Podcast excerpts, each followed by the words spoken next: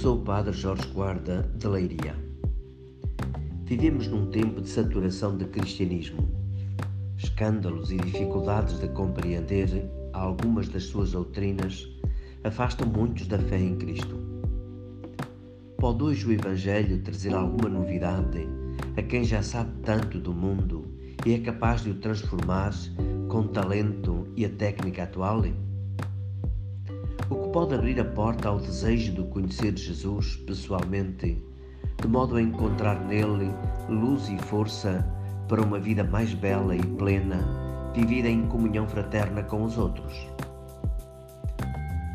No Evangelho de hoje, de São João, capítulo 1, versículos 45 a 51, ouvimos com que entusiasmo Filipe conta a Natanael o seu encontro com Jesus de Nazaré. Desconfiado da novidade, Natanael responde com ironia, perguntando se de Nazaré pode vir alguma coisa boa. Filipe convida-o então a ir ver.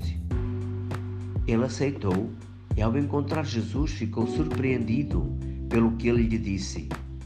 Parecia que Jesus já o conhecia. De facto, Jesus disse-lhe que já o tinha visto e prometeu-lhe que ele próprio veria coisas ainda maiores. Naquele encontro, Jesus abriu-lhe um novo horizonte de vida e Natanael ficou com eles e tornou-se seu discípulo. A sua vida mudou. Quis por isso continuar com Jesus e partilhar com ele a sua vida, tornando-se um dos seus amigos. Também hoje podemos encontrar Jesus através do testemunho daqueles que o seguem verdadeiramente, dos que o amam e amam o seu próximo de modo concreto, dos que vivem segundo o Evangelho e o põem em prática no seu dia a dia, nas suas relações, no seu trabalho, nos empenhos sociais ou eclesiais.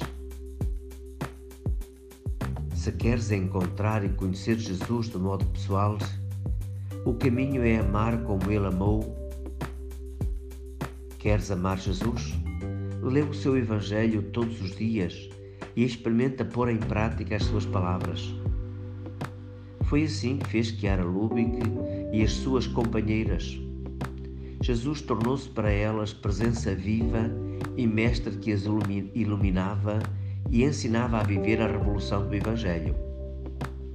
Dessa experiência nasceu o movimento dos focolares, hoje seguido por uma multidão de pessoas em todo o mundo que se empenham a viver, praticar e construir a fraternidade entre todas as pessoas e povos.